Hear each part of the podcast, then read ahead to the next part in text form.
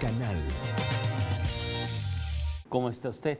Gracias por estar con nosotros esta mañana. Le agradezco que nos acompañe a través de Mega Noticias Colima. Ya lo sabe, este es nuestro primer corto informativo. Estamos transmitiendo totalmente en vivo a través del canal 151 de Mega Cable. También estamos en Facebook Live. En esta red social de Facebook nos encuentra como Mega Noticias Colima. Y estamos grabando este contenido para que usted lo tenga a eso de las 11.40 de la mañana en la plataforma de Spotify. Así que vamos empezando. Tenemos bastante información y bueno, pues prácticamente desde hace meses hemos hablado del tema de salud. COVID, COVID ha sido el principal tema de salud, pero hay otras áreas que pues muchas veces se desatienden por precisamente enfocar todos los recursos materiales, humanos, económicos al tema de COVID. Y han sido recurrentes. La semana pasada, pues eh, había manifestaciones, eh, se señalaba la falta de medicamento para niños con cáncer, eh, también incluso por mantenimiento de una bomba de agua. Hágame el favor. Por, la descompostura de una bomba de agua o de un sistema hidráulico ahí en el centro de hemodiálisis, se retrasó el servicio como si las personas que necesitan este tipo de tratamientos pudieran esperarse, pues el tiempo que sea necesario, ¿verdad? Lo que se tarden, hay lo que gusten tardarse. Y bueno, pues se retrasó el servicio de hemodiálisis para, para pacientes, cuando pues es un tema vital para las personas con insuficiencia renal crónica.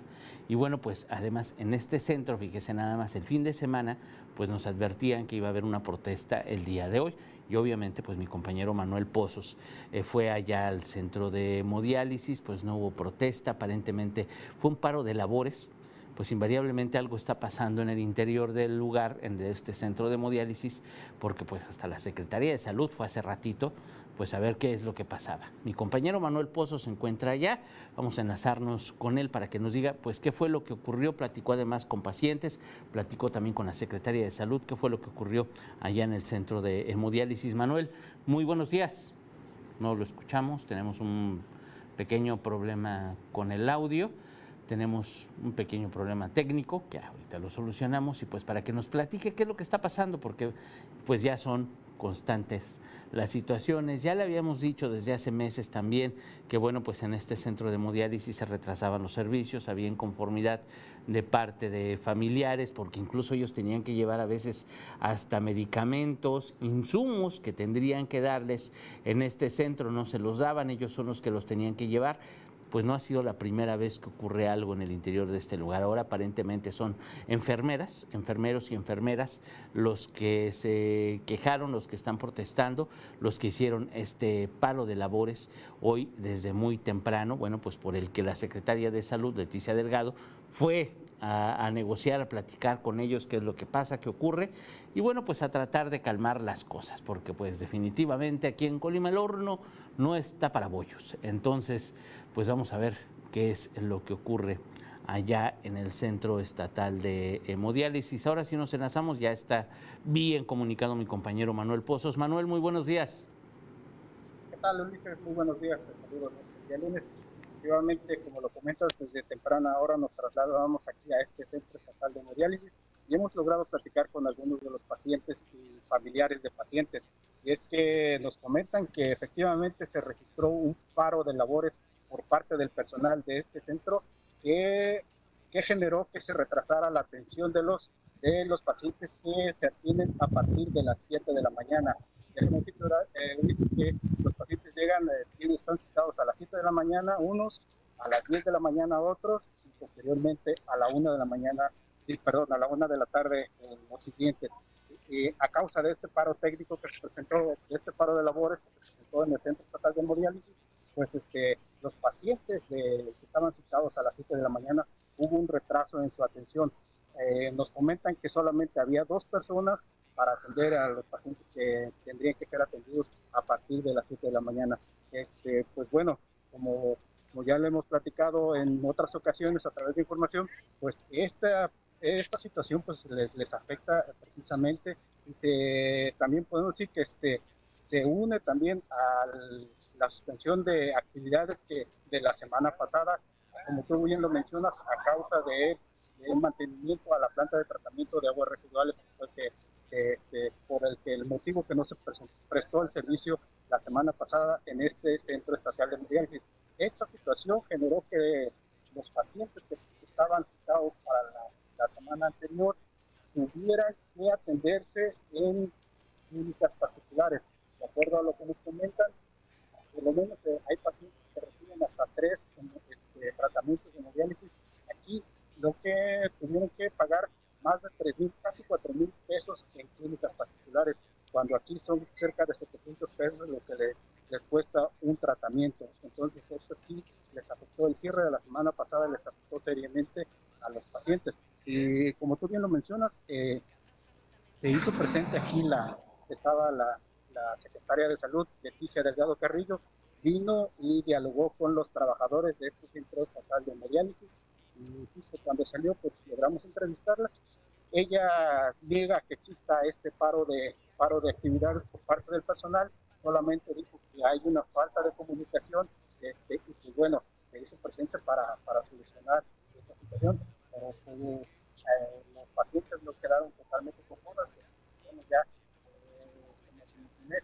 estaban citados a las 7 de la mañana se apenas ahorita a partir de las 10 de la mañana comenzaron a.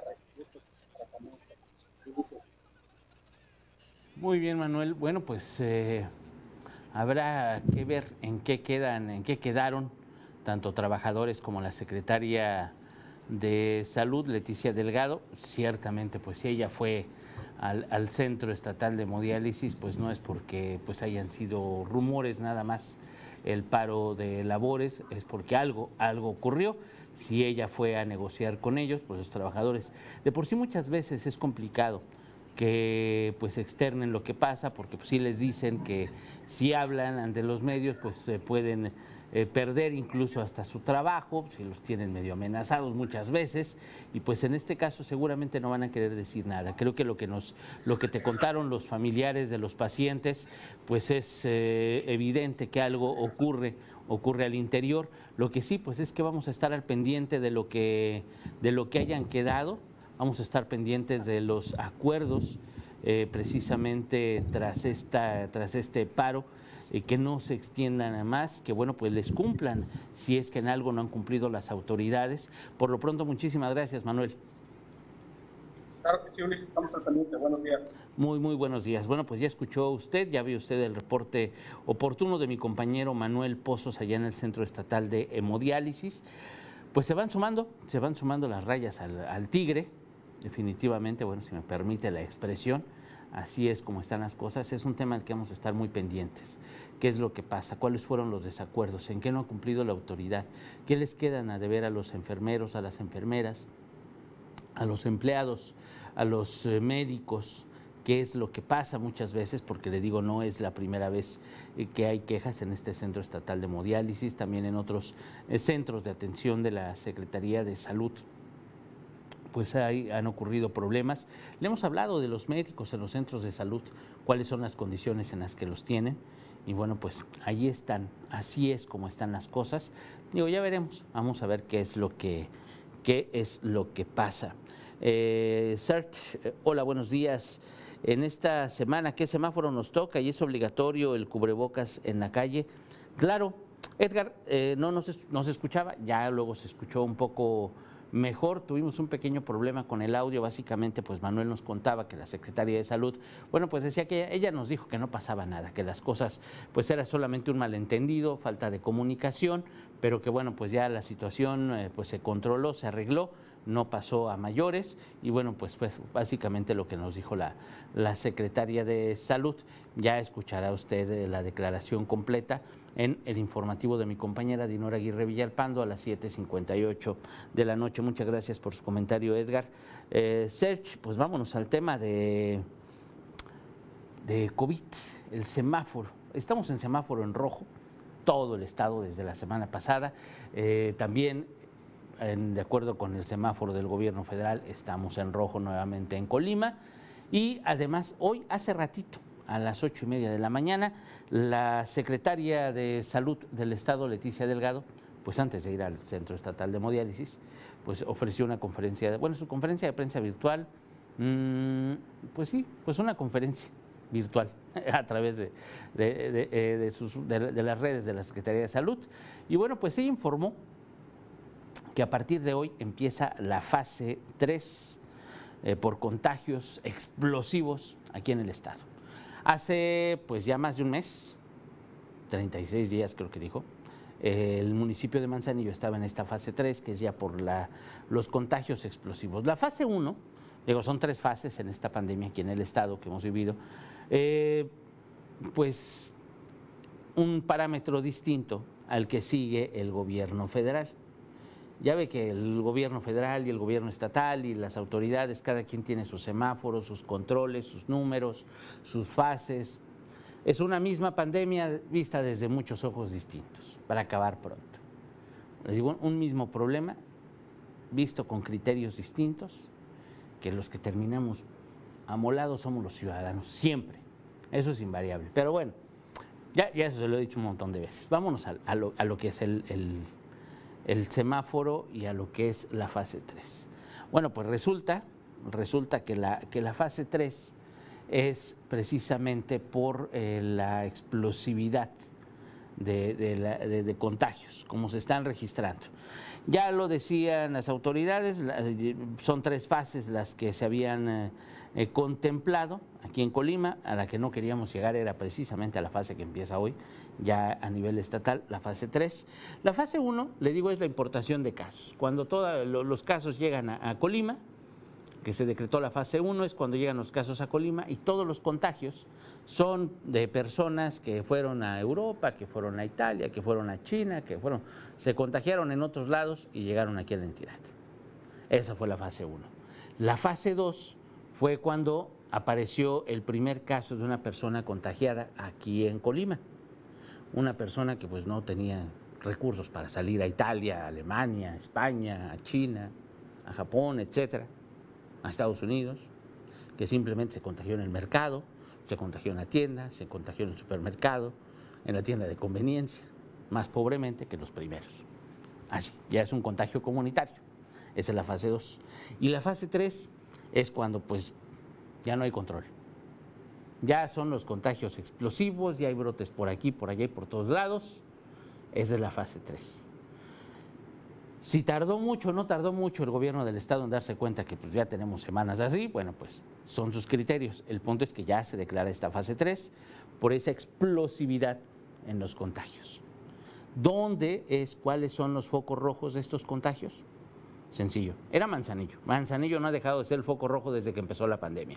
Eso es un hecho. Manzanillo sigue siendo el foco rojo desde el inicio de la pandemia, desde el 17 de marzo que se detectó el primer caso.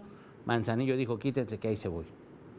¿Qué fue lo que llevó a Manzanillo a eso? Pues sus políticas del municipio, el ayuntamiento que no hizo absolutamente nada, que dijeron yo no puedo hacer nada, yo no puedo controlar nada, a mí no me metan, las playas son libres, y sus playas libres y sus comercios libres y sus bares libres y todo en la anarquía o como una república aparte, pues resulta que en Manzanillo, bueno, pues Manzanillo pues, simplemente tiene el récord de contagios. Manzanillo es el principal foco. Ahí tiene usted, esa es la gráfica de anoche. Ahí tiene usted cómo están los casos. Fíjese nada más, vamos a ver cuatro municipios principalmente, creo que son los primeros de la tabla son cuatro, cuatro los municipios principalmente que hay que tomar muy, muy, muy, muy en cuenta en esta, en esta pandemia, que son Manzanillo, Tecomán, Colima y Villa de Álvarez. Ahí tiene usted en esa gráfica cómo están los contagios hasta ayer por la noche. Y básicamente son estos cuatro municipios donde ha sido explosivo. El Manzanillo, ¿qué le digo? 585, de acuerdo con el corte al día de ayer. Esta es la gráfica que distribuyó ayer por la noche la Secretaría de Salud del Gobierno del Estado. 585 casos en Manzanillo, nada más. Luego está Tecomán, que son 258 casos, que también va, pero como lumbre. Pero usted se acuerda de Tecomán, las últimas semanas, el último mes, los comerciantes como si nada, la gente en el centro, eh, se peleaban porque los lugares, que porque si no, no, no. como si no pasara nada y bueno, pues ahí tiene usted el resultado. Colima, que tiene su grandiosísimo plan Colima y su gente. Ese plan que elaboró el ayuntamiento de Colima, importándoles nada la situación de salud. Que si los casos, ah, pues son cuestiones de salud, la vida va y viene, el dinero es lo que importa. Así parece. Así parece el plan Colima y su gente. ¿Por qué? No tiene modificaciones. Ahorita todos los negocios deberían estar abiertos de acuerdo con ese plan Colima y su gente. ¿eh? Porque no fue pensado en un tema de salud, no fue pensado de que si ocurría esto, pues iban a cambiar las cosas. Y no, simplemente no cambiaron. Dijeron, ah, total. Y en Villa de Álvarez, que bueno, pues Villa de Álvarez a lo mejor pues si han hecho cosas o no han hecho cosas, pues realmente no lo hacen público muchas veces. Y bueno, pues todo lo, aquí en la zona, quienes habitamos en la zona metropolitana, Colima, Villa de Álvarez, decimos, Villa de Álvarez en este momento tiene sesión de cabildo presencial, imagínese usted nada más. Y Villa de Álvarez tiene 141 casos acumulados hasta el corte de ayer. Estamos hablando que Manzanillo, Tecomán, Colima y Villa de Álvarez son los focos rojos del Estado. Una situación muy distinta, por ejemplo, a Armería, a Cuauhtémoc, Coquimatlán, Ixtlahuacán, Comala y Minatitlán. Muy distinta. Realmente los focos rojos en el estado son Manzanillo, Tecomán, Colima y Villa de Álvarez. Ahí lo tiene usted en esta, en esta gráfica, donde además vienen pues, las eh, defunciones, vienen cómo están eh, las cosas. 145 casos activos hasta el día de ayer en Manzanillo. En Villa de Álvarez 75, en Colima 103. Estamos hablando, fíjese nada más, ¿eh? En Manzanillo hay 145 casos activos. Si sumamos los 75 de Villa de Álvarez más los 103 de Colima, son 175, 178 casos. 178 casos activos en la zona conurbada Colima y Villa de Álvarez. Quiere decir que tenemos más casos activos que Manzanillo. Vamos superando a Manzanillo. Esa es la realidad. Ahí tiene usted, los números no mienten, no lo digo yo lo dice la Secretaría de Salud. Eh, agradezcamos al Plan Colima y su gente, agradezcamos a las políticas tibias que ha tenido el Ayuntamiento de Manzanillo y agradezcamos también a los ciudadanos. Ahí tiene usted la situación, no podemos decir que estamos mejor, vamos empeorando. Y esa es la situación que tenemos en este momento en el Estado. Y, por ejemplo, Tecomán, que es un municipio mucho más pequeño que Manzanillo, tiene 143 casos activos. Imagínense nada más, hoy por la mañana Hoy por la mañana en su conferencia de prensa la secretaria de Salud, Leticia Delgado, bueno, pues ella advertía, ella advertía que de seis de cada diez pruebas que se hacen en Colima resultan positivas.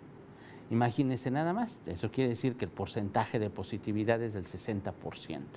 De cada 10 pruebas que se hacen, y aún así que en Colima, pues se siguen haciendo menos pruebas que en otras entidades.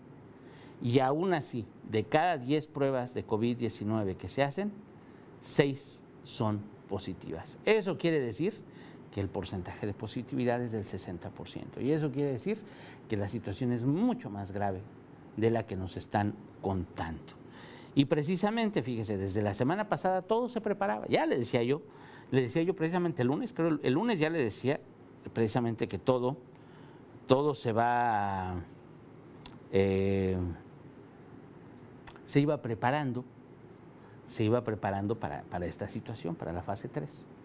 Todo se iba preparando para el plan de contingencia, todo se iba preparando ya las reuniones del gobernador, con las autoridades, con los municipios, con todos.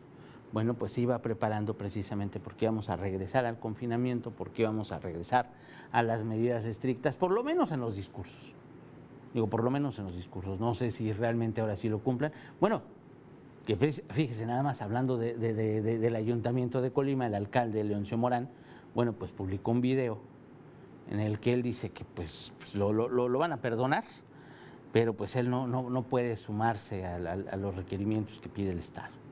Simplemente pues él respeta mucho, él como Bora, él respeta, pero pues no puede, no puede obligar a la gente que use cubrebocas. Pues sí lo pide si es necesario y todo lo que usted quiera, definitivamente sí pero pues tampoco no, no, no puede obligar a nadie. déjeme, déjeme le digo qué fue lo que, lo que dijo esta mañana el alcalde de Colima. Bueno, pues imagínense, nada más se deslinda de la estrategia del gobierno del Estado en la que bueno, se anuncian a los policías estatal y municipal podrían sancionar a las personas que no portaran cubrebocas. Y bueno, pues él dice que no, no es para tanto. O sea, sí es necesario utilizarlo. Él dice que incluso ya no usa ni cubrebocas en su, en su mensaje.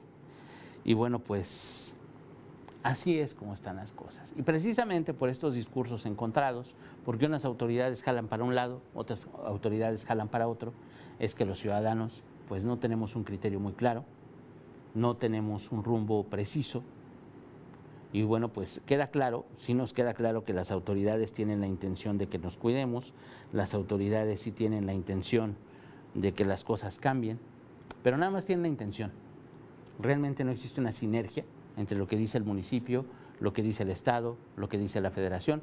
Y no es un discurso nuevo, no se lo digo porque apenas pasó ayer, porque está pasando ahorita, no, no, tiene semanas, tiene meses. Precisamente esta diferencia de discursos entre autoridades. Hay una determinación estatal, incluso el sábado ya fue publicado en el periódico oficial del Estado, pues cómo va a quedar, cómo va a quedar este, este, este acuerdo eh, le digo, fue publicado el sábado en el periódico oficial del Estado el acuerdo en el que se emiten las medidas de seguridad sanitaria adicionales para atender la emergencia sanitaria generada por el virus SARS-CoV-2 en el estado de Colima y sus municipios. Este acuerdo pues eh, lo lograron autoridades municipales estatales, participó Colima, participó Manzanillo, participaron los 10 municipios.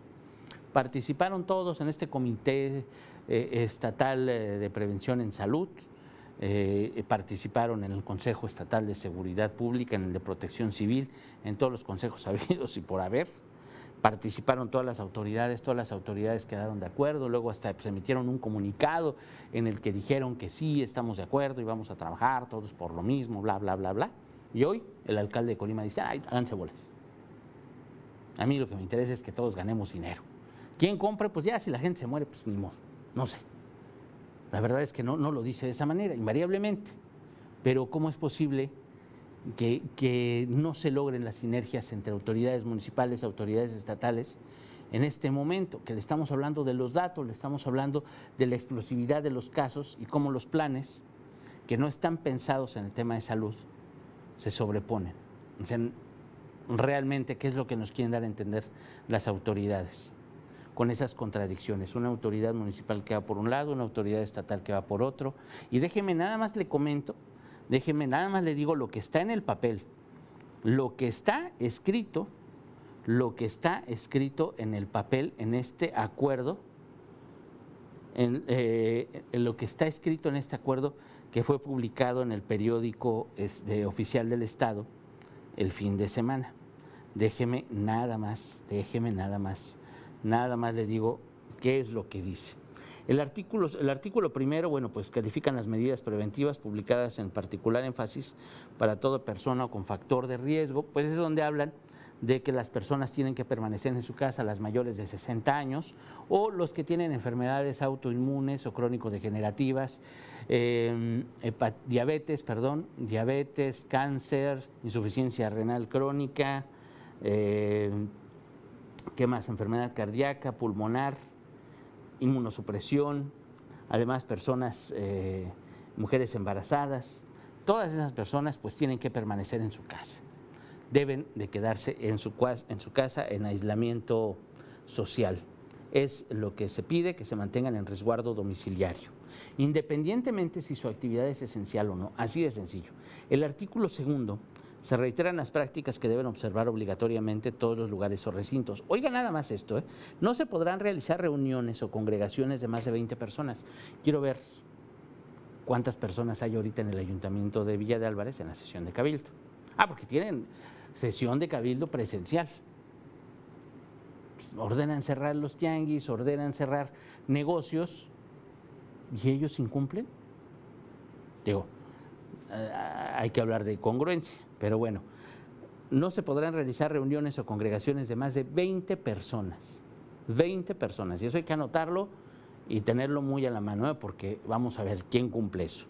Lavarse las manos frecuentemente con agua, utilizar jabón alcoholado eh, o gel alcoholado al 70%. Estornudar o toser aplicando la etiqueta, ya lo sabe, así bajo el, bajo el antebrazo. Usar cubrebocas correctamente, cubriendo boca y nariz. No saludar de beso, de mano o abrazo todas las demás medidas que de sana distancia vigentes emitidas por la Secretaría de Salud. El artículo tercero se considera justificada en vía pública por motivos de fuerza mayor en los siguientes casos. Traslados para compra de medicamentos, eso quiere decir que usted puede salir a la calle para comprar medicamentos, comprar alimentos, ir a unidades de atención médica pública o privada, ir a algún centro de refugio, instituciones públicas o privadas de asistencia social, traslado a instalaciones de seguridad pública, protección civil, procuración, administración de justicia, instituciones consideradas... Eh, conforme a la ley para cuidar y proteger a las personas como vulnerables, protección de niñas, niños y adolescentes, traslados a centros de trabajo y cualquier otro traslado que resulte necesario para las personas. Quiere decir que cero fiestas, cero reuniones, cero todo esto. El artículo cuarto dice, las personas que incumplan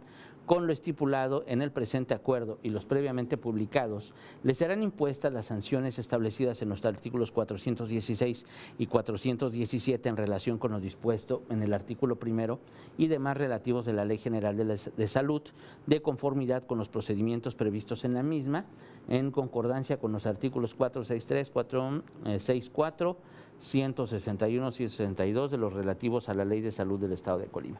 Esto quiere decir que pues, puede haber un arresto hasta de 36 horas si usted deliberadamente no cumple. Así, o sea, si usted si le llega un policía y le dice, oiga, póngase su cubrebocas, por favor, ¿no? Pues ven y pónmelo. Lo que pasaba en Jalisco, usted, hay, hay, hasta muchos videos eh, de, que les decían los policías, ponte cubrebocas, no, ven y pónmelo. Y van y se lo ponían y se armaban los pleitos y hasta abuso policiaco, todo por no usar el cubrebocas. Pero bueno, son hasta 36 horas de arresto de acuerdo con la Ley General de Salud, de acuerdo con lo que dice el artículo 417 de esta Ley General de Salud de, en, en México. Así de fácil. Los elementos de seguridad pública, ahí vamos al artículo quinto, dice, los elementos de seguridad pública estatales y municipales realizarán actividades de vigilancia e inspección con el fin de asegurar el cumplimiento del presente acuerdo, debiendo informar a la población sobre la importancia de cumplir con lo previsto en este, así como de las sanciones a las que pueden hacer acreedores de no acatarlo o ser reincidentes. En los operativos implementados por los elementos de seguridad pública estatales y municipales, se aplicarán en primer orden estrategias preventivas y persuasivas antes de coercitivas. Eso quiere decir que primero le tienen que pedir, por favor, que se ponga el cubrebocas. Si usted tiene un negocio no esencial, ciérrelo, por favor, háganos ese bendito favor y ya lo cierre y ya no pasa nada. Eso es lo que pretenden explicar en este acuerdo y es precisamente lo que dice que no va a cumplir o que no puede cumplir el Ayuntamiento de Colima. Así es como está el asunto. Pero bueno, el artículo sexto, las autoridades municipales sesionarán para homologar los horarios de cierre de los establecimientos de las diferentes actividades económicas en la entidad, debiendo notificar el acuerdo aprobado en la sesión a la Secretaría General de Gobierno para su publicación en el periódico oficial del Estado de Colima. Mm, aquí es, ya encontré, donde dicen que puede haber, este, ¿cómo se llama? El toque de queda, el famosísimo toque de queda. No es un toque de queda, ¿eh? Ojo, nada que ver con un toque de queda. Pero creo que por ahí va. La pregunta era precisamente sobre este punto que empezó a tomar vuelo y fuerza en las redes sociales. Mire, no sé quién haga eso. La verdad es que no sé qué gana alguien hablando precisamente de eso. Lo que sí, pues es que se van a establecer horarios para el cierre de establecimientos, pensando en restaurantes principalmente, tratando de evitar a los trasnochadores, tratando de evitar las reuniones y pues, el, el consumo de alcohol. Pero es precisamente lo que dice esto. Y ojo, las autoridades municipales sesionarán para homologar los horarios de cierre en los establecimientos de las diferentes actividades económicas en la entidad, debiendo notificar el acuerdo aprobado en la sesión a la Secretaría General de Gobierno para su publicación en el periódico oficial del Estado de Colima. Obviamente las que no pueden cerrar o que no deben cerrar pues, son las farmacias, los negocios están abiertos las 24 horas precisamente porque son, son esenciales. Creo que aquí es donde tienen que aclarar las autoridades, pero pues sin nada que ver con un toque de queda, porque no dice realmente no podemos salir o no deberíamos salir a cualquier hora del día. Entonces, imagínense nada más. El artículo sexto, las autoridades municipales sesionarán, esto ya. El artículo séptimo, las medidas previstas en el presente acuerdo deberán ejecutarse con respeto y restricto a los derechos humanos. El presente acuerdo estará en vigor el día de su publicación del periódico oficial del Estado a partir del sábado, del sábado, perdón.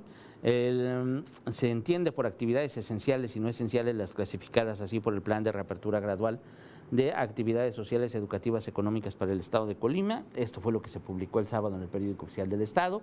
Entonces, pues ahí tiene usted, es lo que tendríamos que acatar, lo que tendrían que acatar las autoridades a partir, a partir de este sábado 17 17 de julio, que es cuando empezó ya eh, pues a, aplicarse o debería de empezar a aplicarse este acuerdo, de acuerdo con lo publicado en el periódico oficial del Estado. Vamos a ver eso de las reuniones de más de 20 personas. Vamos a ver si el gobierno federal las cumple, si la delegada eh, del gobierno federal, Indira Vizcaíno, cumple eso en sus asambleas, en sus reuniones y los diputados que están en campaña. Bueno, la delegada, los diputados, los funcionarios, los alcaldes, todos los que están en campaña, lo cumplen. Vamos a ver si es cierto. Y vamos a ver si hay alguna autoridad que les haga cumplir esto. Porque eso sí, para los ciudadanos, para los negocios pequeños, todo el peso de la ley. Pero para los grandes, eh, yo insisto con las papelerías grandotas, con los negocios grandotes, que son de cadena nacional, que son grandes empresas. ¿Quién los hace cumplir la ley?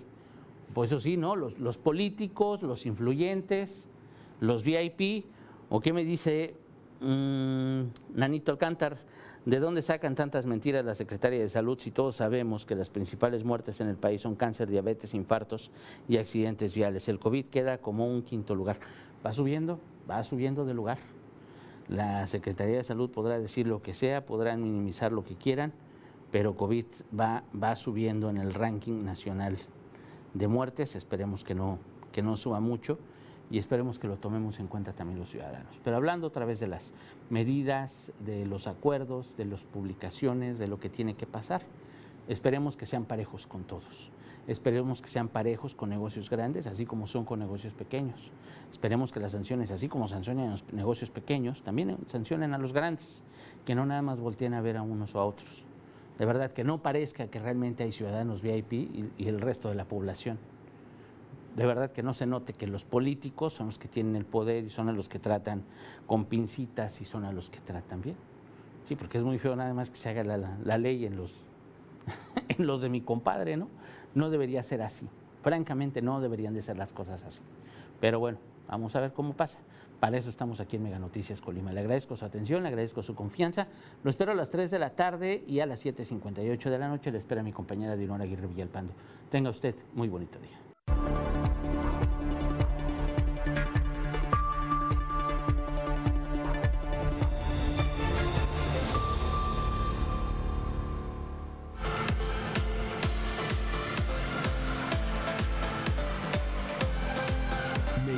Colima.